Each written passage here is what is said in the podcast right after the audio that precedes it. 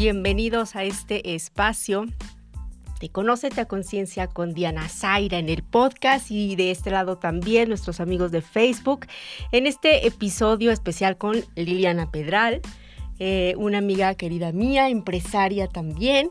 Y pues bueno, que esta vez nos va a compartir una experiencia acerca de eh, esto que muchas veces le llaman psicodélico pero que otros más le llaman una experiencia espiritual, que viene siendo la ceremonia de ayahuasca.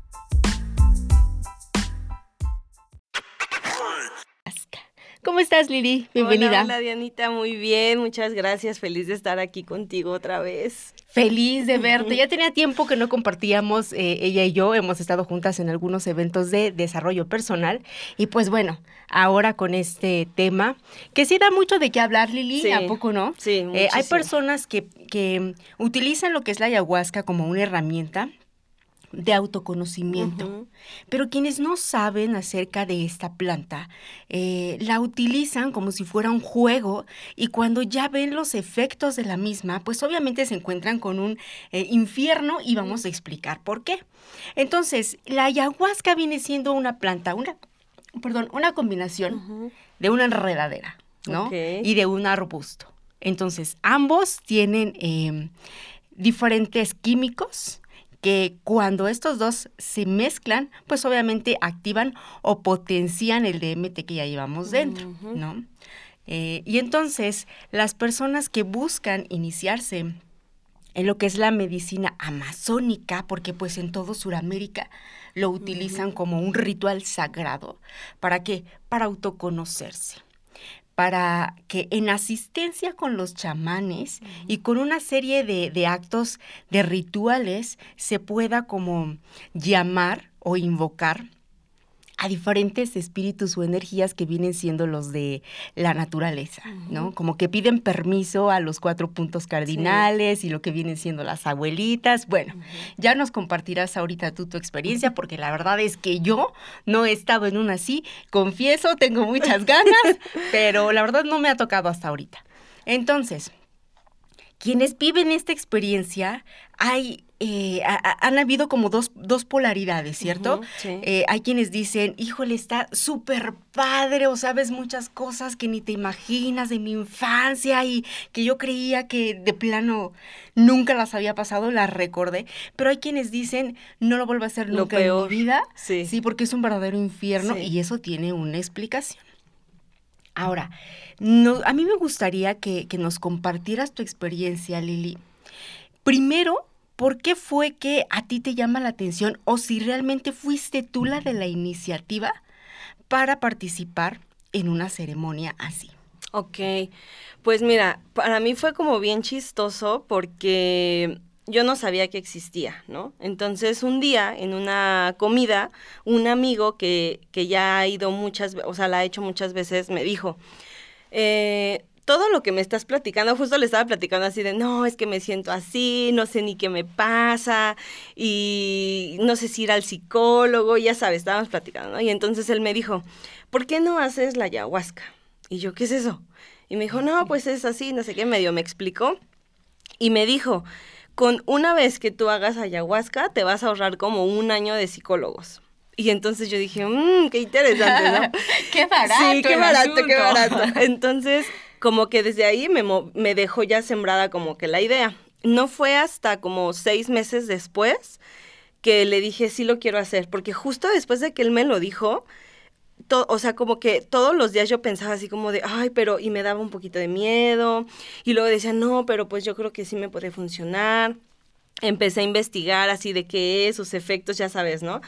Y justo el miedito que me daba era precisamente el que al final pues estás en un estado alterado, ¿no? Entonces yo decía, no, porque yo soy este, eh, no, sufro del corazón, pero de repente se me acelera el corazón, ¿no? Entonces eh, trato siempre de, pues de no, o sea, por ejemplo, de no ingerir bebidas alcohólicas, o sea, cosas así porque sé que aunque no estoy enferma del corazón, como que de repente se me dispara el, ajá, ¿no? Entonces dije, no, ¿qué tal si me quedo ahí? Ya sabes. Pero previo, él, él te dijo, si vas a participar, tú tienes que eh, llevar eh, alguna alimentación o algo previo. Ah, ¿Te- sí, te- te sí, comunicó? sí, sí.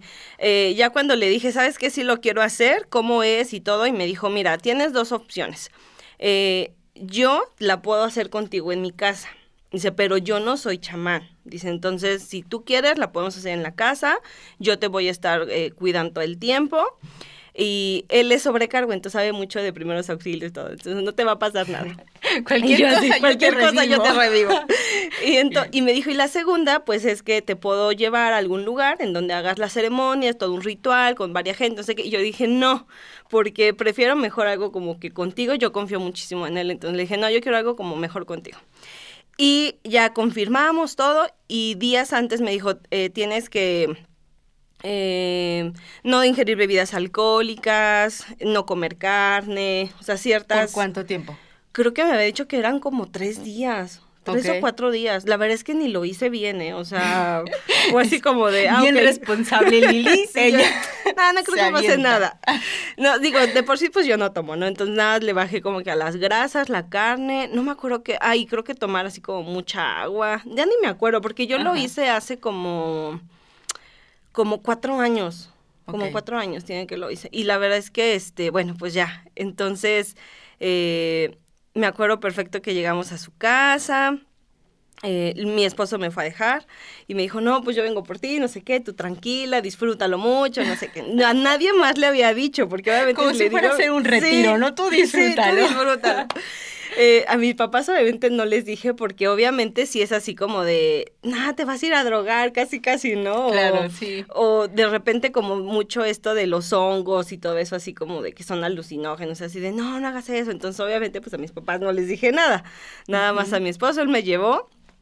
Y sí, la verdad es que ha sido una fue una experiencia muy muy bonita que sí sí me gustaría repetirla, pero siento que todavía como que yo siento que eso te llama, o sea, como que eh, o sea, porque no se ha dado, ¿no? Entonces he querido volver a hacerla. Mi esposo cuando le platiqué me dijo, yo también lo quiero hacer. Ajá. Eh, pero bueno, no se ha dado, entonces pues esperaré a ser llamada. Ok, sí, porque yo he escuchado que cuando eh, te llega el momento, cuando tu alma lo pide, siempre hay una invitación. Sí. O alguien llega y te toca el tema y te mueve el tapete y entonces es, es ahí el momento en donde te están diciendo, oye, puede ser la posibilidad. Pero claro, siempre existe también el hecho de que seamos responsables, eh, el hecho de que si sabemos que de antemano tenemos algún padecimiento fuerte, porque en tu caso dices, bueno, a lo mejor no estás enferma, pero hay quienes sí saben que están enfermos del corazón o, o tienen asma o qué sé yo. Claro que es una responsabilidad muy grande Sí. el someterse a ese tipo de, de procedimientos porque se pueden afectar y más si no tienen un conocimiento profundo acerca de lo que es. Sí. Entonces, esto pues obviamente se hacen con personas que tengan conocimiento. En tu caso fue conocimiento básico. No sé si el chavo lo trae muy marcado aunque no se dedica a eso, pero generalmente he escuchado que se hacen en, en rituales este, en la naturaleza, donde se prepara con anticipación la planta. Sí. Cuando ya, ya se tiene como que el concentrado, bueno, todo un show bien bonito, bien intencionado. Y que incluso existen hasta guardianes por aquello de que como estás tú en un estado muy sensible, obviamente eh, el estado energético llama. ¿No? Y dependiendo de la vibración que tú tengas, pues es la vibración con la que vas a conectar, estés donde estés, Sí. ¿no? Porque vas a salir eh, energéticamente o almáticamente de tu cuerpo. Sí. ¿no? Entonces, durante la sesión, ¿qué fue lo que sentiste, Lili? ¿Qué fue lo que viste? ¿Qué emociones experimentaste? Cuéntanos. Pues mira, fue, fueron muchas cosas, porque al principio, como, o sea, me, me acuerdo que me dieron así una tacita y ya traía ahí el concentrado, ¿no? Y al principio como que me gustó y dije, ay, qué rico sabe. Sabía como propóleo, como así muy fuerte, pero como propóleo. Y entonces él me dijo, ¿en serio te está gustando? Y le dije, sí, está súper rico. No, o sea, ahorita todavía te puedo decir que me acuerdo de del sabor, y o sea, empiezo a salivar así, pero de que, de que no, o sea, realmente no es un sabor bonito, o sea, bueno, a mí no me gustó. Entonces fue el nervio. Sí, Que fue como "Qué que al rico". principio, ¿sabes qué? Que a lo mejor en sí, sí es como que sabroso, pero lo asocio ya como con todo lo que viví y entonces cuando pienso en ese sabor me dan ganas como de vomitar. Ah, ya. Claro, sí, un anclaje. Sí, muy, muy cañón. Entonces, bueno, pues ya me lo tomé, era una tacita así súper chiquitita, me lo tomé y me dijo que acuéstate, puso música así como, pues, entre mantras, entre sonidos de la naturaleza, como cosas así. Entonces ya me, acosté eh, y me dijo, si quieres puedes cerrar tus ojos. Empecé a cerrar los ojos y de repente, así como que pasó media hora, y yo no sentía nada, ¿no? O sea, yo estaba así como de, mm, a ver a qué hora, ¿no? Y justo el primer momento en el que ya empecé a sentir los efectos, me acuerdo que estaba, empecé a ver como un escarabajo gigantesco. Okay. Y entonces de repente como que el escarabajo así como de mil colores, ya sabes, como las películas así de los noventas, así que pasaban como de cuando te drogabas y que veías como colores y como, como todo así. Tornasol. Ajá, así yo lo veía. Entonces me acuerdo que era como un escarabajo gigantesco y de repente yo estaba corriendo para que el escarabajo no me pisara. Y después empecé a ver como si estuviera dentro de un caleidoscopio, así que le das como vueltas y ya sabes que los cristales van ajá, cambiando de color, las figuras. Me sentía dentro de un caleidoscopio, así toda mi mente así. Y eso, o sea, no sé cuánto me duró. Eh, después, en cuanto acabó eso, vino un momento de mucha calma. Y creo que ahí fue, o sea, como que yo sentí que fueron como tres fases. O sea, como la fase en la que tu cerebro, no sé, o sea, como que empieza ya a pues a maquilar o, ay, no sé, es que no sé cómo explicarlo, que fue justo esa parte como de ver cosas a lo mejor sin sentido, como que no tenían caso. O muchas piezas que en el momento tú no le encontrabas sentido. Sí, sí, Pero sí, tienen Un, al ser un simbolismo, tienen un significado. Ok. Bueno, sí, habría que ver qué significa el escarabajo. Claro. y, y justo después de eso, que me duró muy poquito, no sé cuánto tiempo, pero duró poquito, después vino ya una fase en la que estaba en total calma y estaba yo justo acostada en medio del océano en la noche. Pero a mí me da súper miedo el océano, Diana. O sea, es, me da muchísimo, me gusta, pero me da miedo. O sea, jamás en mi vida me metería en la noche, por ejemplo. ¿No? Y entonces me acuerdo que era, o sea, no un mar, era un océano y yo estaba así completamente abierta de manos y, como de muertito, que le dicen. Viendo el cielo, el cielo súper estrellado, así súper bonito. Wow y fue un momento de mucha calma, o sea, como que era yo y el mundo. Entonces fue como, como de mucha calma, ¿sí? Pero mira, antes de que sigas, fíjate, ahí el océano, que eh, el océano pues obviamente al ser agua pues es conductor de información. Y luego ya tienes ahí un montón de minerales, ¿no? Por excelencia, pues eh, los minerales también conducen información. El océano contiene la información de toda la evolución del humano en el planeta Tierra, del planeta Tierra, y contiene información de fuera de la Tierra, porque el agua es un elemento extraterrestre. Entonces, prácticamente eh, habría que, que ver qué te hace sentido a ti, pero a mí, a mí es así como que te están mostrando o sea, todo un océano de información al que vas a acceder.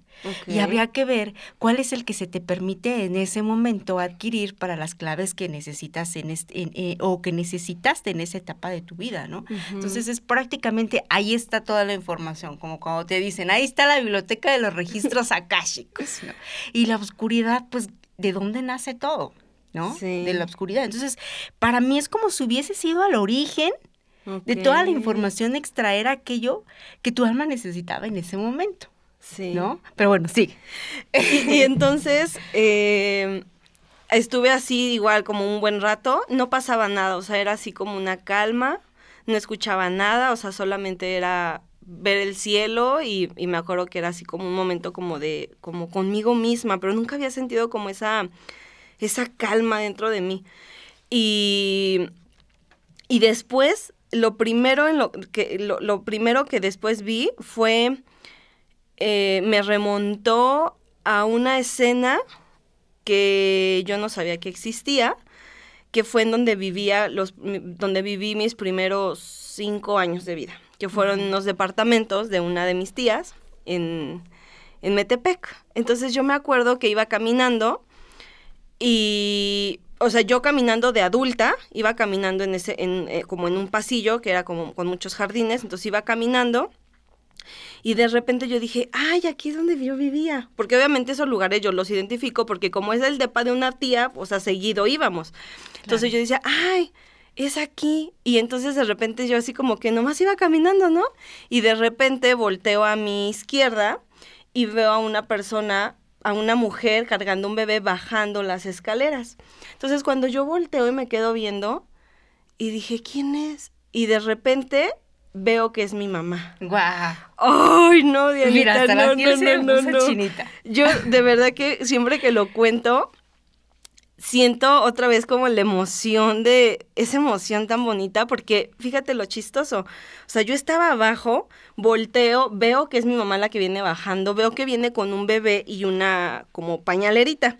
Y entonces en ese momento que yo veo que es mi mamá, en ese momento es como si desaparezco de, de, de ahí abajo, de la adulta, Como espectador. Ajá, como espectador como que desaparezco y como que de repente abro los ojos y yo estoy dentro del bebé. O sea, entonces yo veo a mi mamá, o sea, ella me estaba cargando y entonces la veo y justo eh, ahí, me- ahí me solté a llorar. O sea, ahí yo ya estaba lloré y lloré y mi amigo me dijo, tranquila, solo eres un espectador. No, eh, siente la emoción, pero no te enganches. Creo, creo que a mí no me funcionó mucho porque hasta la fecha sigo sintiendo la emoción así, porque es como justamente, o sea, un bebé no se acuerda de manera consciente de esos primeros meses de vida. Pero cuando yo hice esto, fue como si realmente, o sea, esa conciencia. Una memoria. Exacto, Ajá. sí. Y fue esa memoria justamente de cuando era bebé, o sea, no sé, tendría cuatro o cinco meses, o sea, era literal una bebecita. Entonces justo abro mis ojos y veo el rostro de mi mamá aquí bajando las escaleras, o sea, fue revivir ese momento.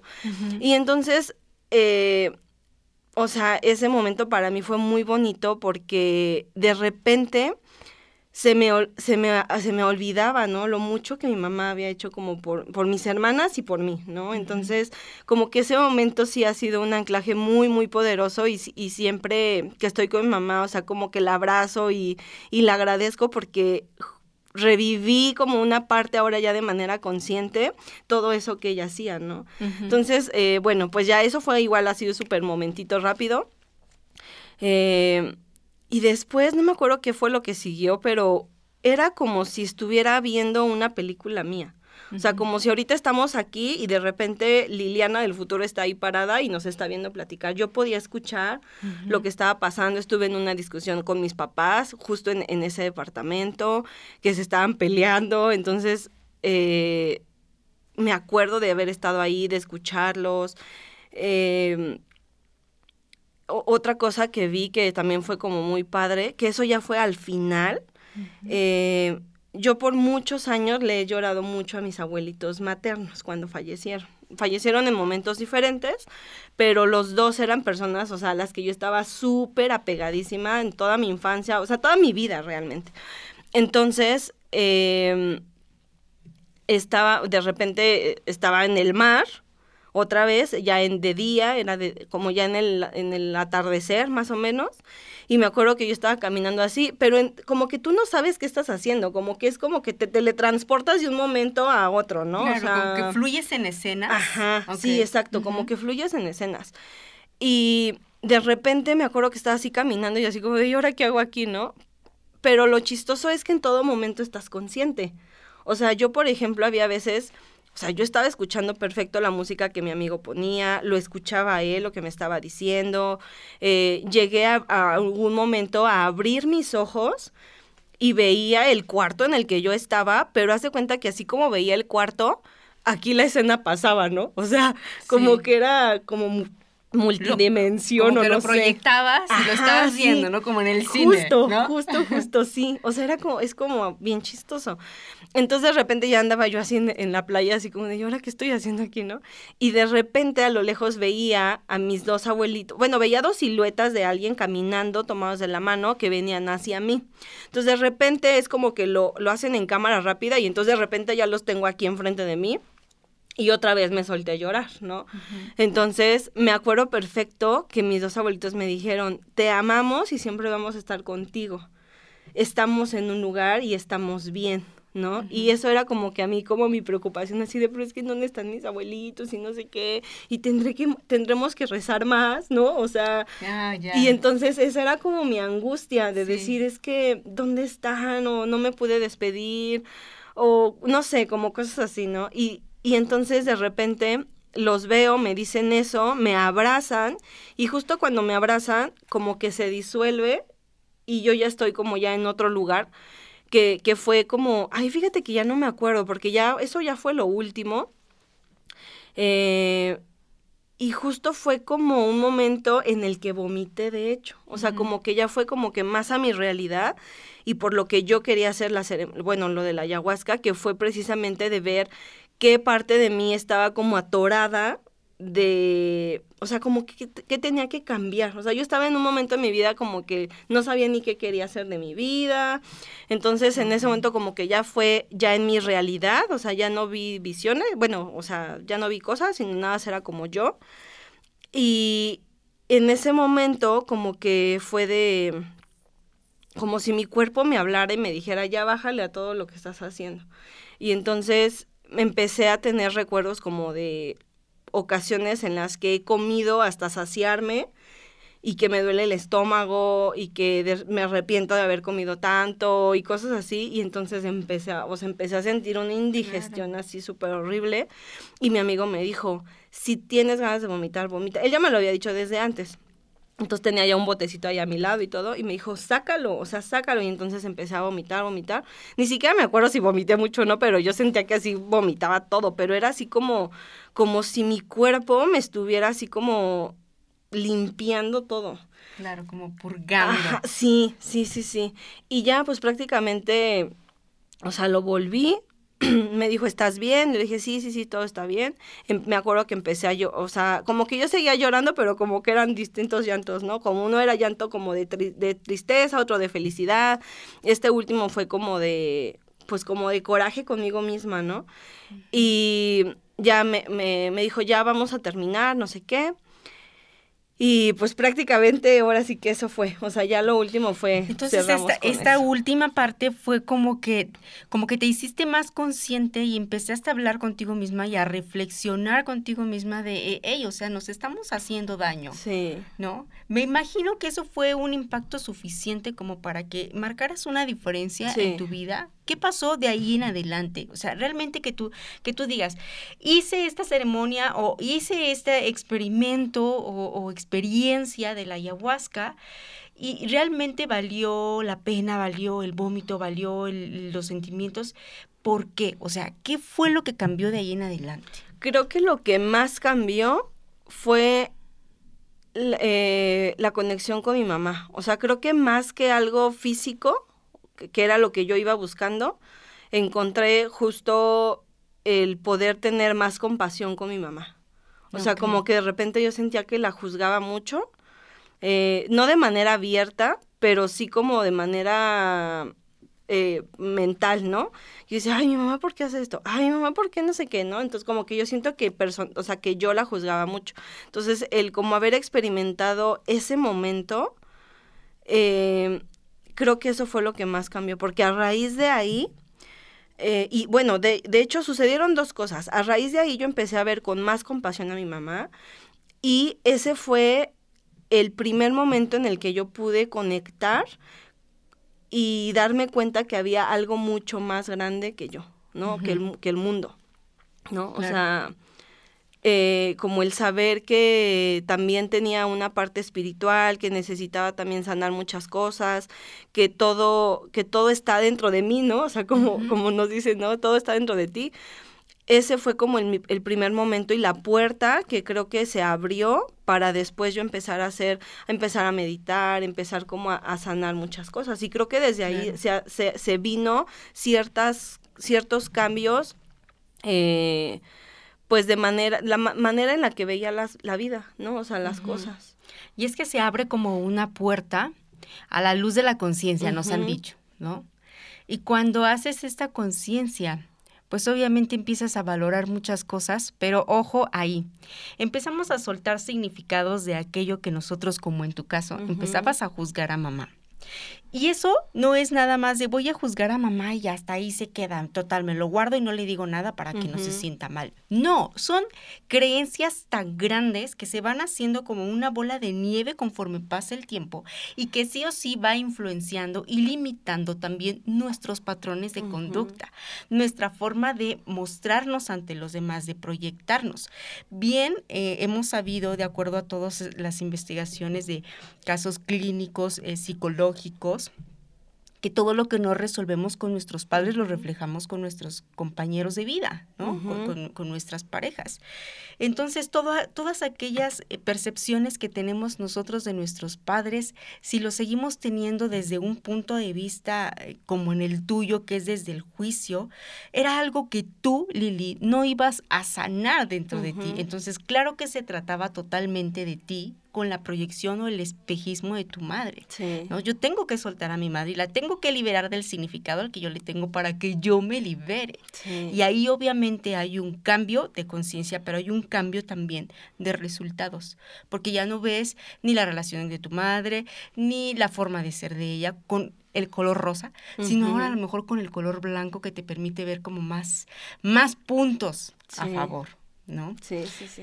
Pues qué bonita, qué bonita experiencia. Lili, ¿lo volverías a hacer? Sí, sí, sí, sí. Tengo muchas ganas de volver a hacerlo y siento que sería como que más fuerte todavía, porque como que siento que ahorita pues tengo otro nivel de conciencia. Claro. Entonces sí, pero ahora sí me gustaría hacerlo como en una ceremonia bien cómodo, como, sí. como debe ser. Claro, y, y ahora nos vamos a esta parte que comentamos. ¿Por qué para unos es un infierno y para otros viene siendo muy revelador? Porque tiene mucho que ver el nivel de conciencia. Porque cuando uno ya sabe qué tipo de puertas abre, uno ya no va con el ego totalmente encendido, sino que va con el corazón disponible para abrirse a la información, sea cual sea.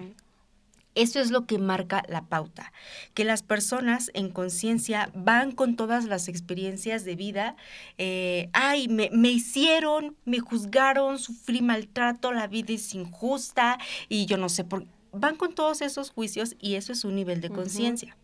¿Cómo? Cuando uno toma estas, estas eh, hierbas medicinales, uno está accediendo a la información. Sí.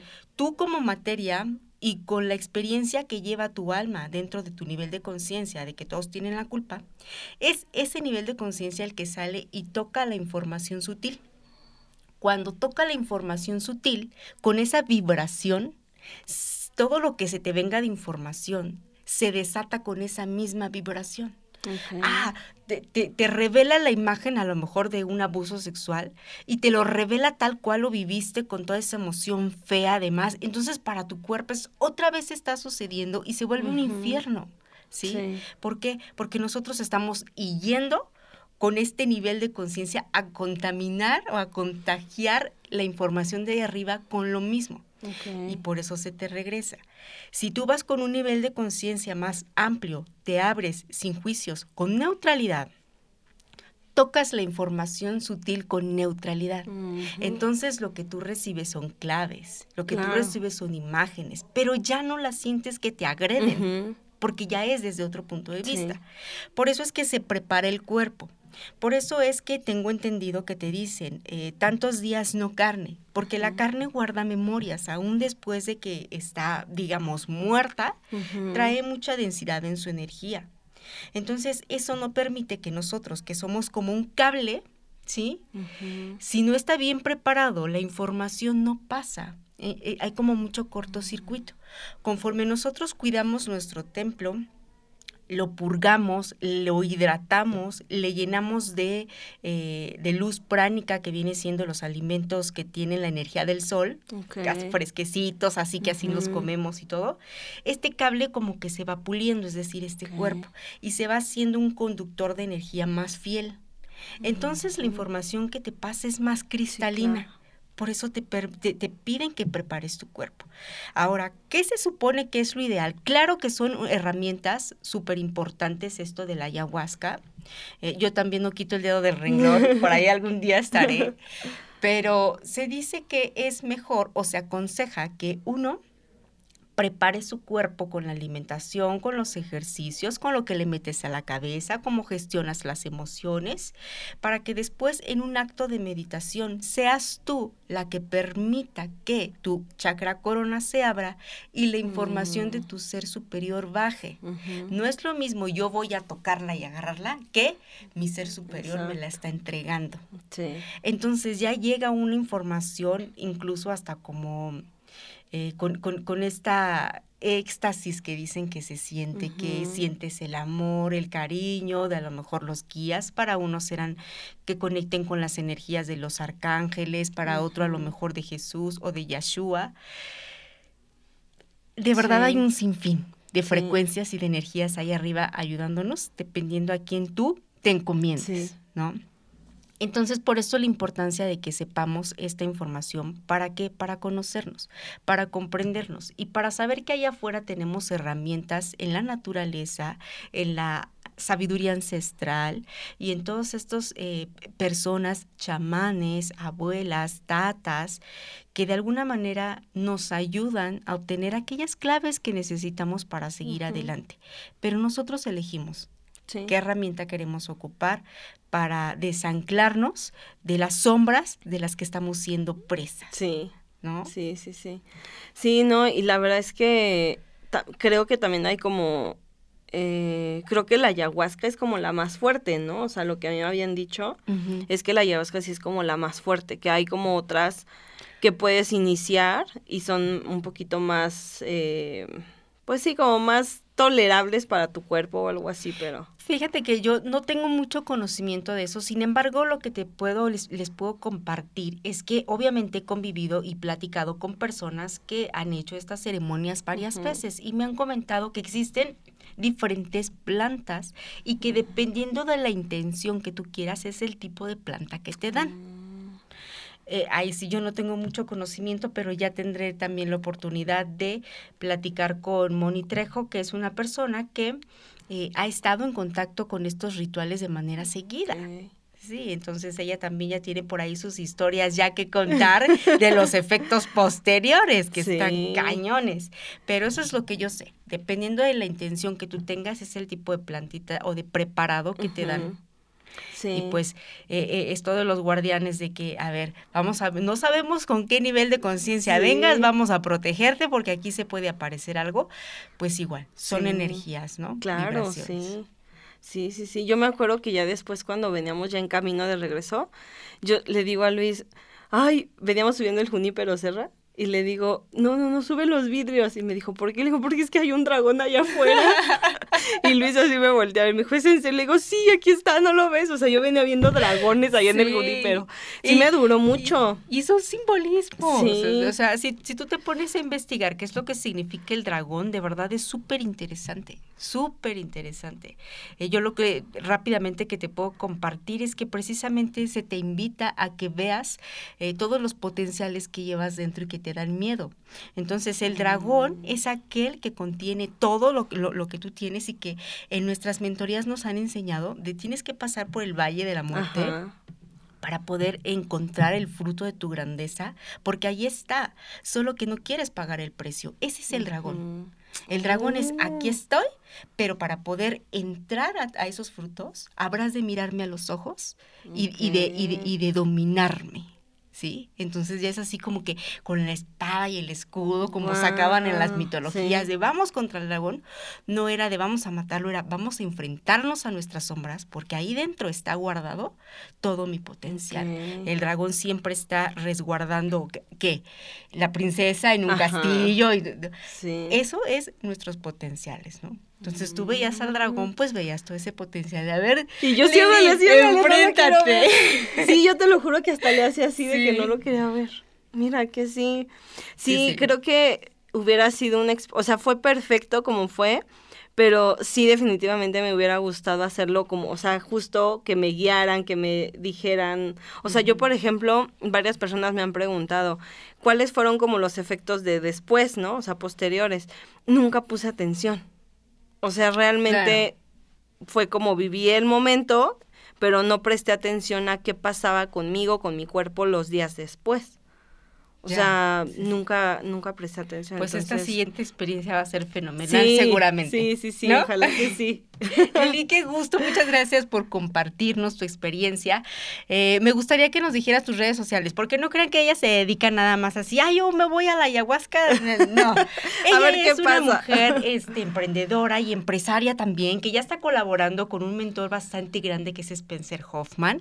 Y pues rápidamente, eh, cuenta, a ver, cuéntanos rapidito, ¿qué estás haciendo con Spencer y después tus redes sociales? Ok, bueno, con Spencer estamos haciendo, eh, nos estamos capacitando para que en unos ocho meses eh, podamos llevar justo la mentoría de negocios digitales a todo el mundo. Entonces somos eh, 11 personas las que nos estamos capacitando. Al final cada uno va a elegir un país y pues vamos a llevar eh, al país que yo elija, pues yo voy a llevar como esa metodología a ese país. Entonces, sí, eso está muy padre. Obviamente, pues nos enfocamos a personas que ya tengan un emprendimiento, eh, a dar el siguiente paso, a, a evaluarlos, ver de qué manera pueden conseguir más clientes de manera digital pero también es para aquellas personas que no tienen un negocio, pero que dicen ya no quiero mi trabajo o quiero empezar a generar y entonces empezar como ayudarlos a descubrir primero qué es lo que les gusta hacer y a raíz de ahí pues empezar a construir su modelo de negocios. Mm, todo un producto digital. Sí, sí, ya lo saben, ¿eh? ahí tienen una gran opción con Lili. ¿Cuáles son tus redes, Lili? En Instagram me encuentran como liliana.pedral.oficial en Facebook como Liliana Pedral y estoy también recién abriendo mi podcast, así es que los invito, que se llama Reconstruyéndome. Exacto, buenísimo. Pues muchas gracias, Lili. Lili y yo teníamos por ahí algún un proyecto pendiente, quizá más adelante se dé, ¿verdad? Siempre y cuando sea en pro eh, de, toda esta energía femenina que se sigue empoderando para bien de la sociedad. Así es, Dianita. Pues muchísimas gracias, Lili. Un gusto, Dianita, muchas eh, gracias. Esperamos conseguir coincidir nuevamente eh, de este lado en el podcast. Eh, gracias por estar presente. Nos seguimos comunicando en un siguiente episodio y te deseo excelente vida. Chao, chao.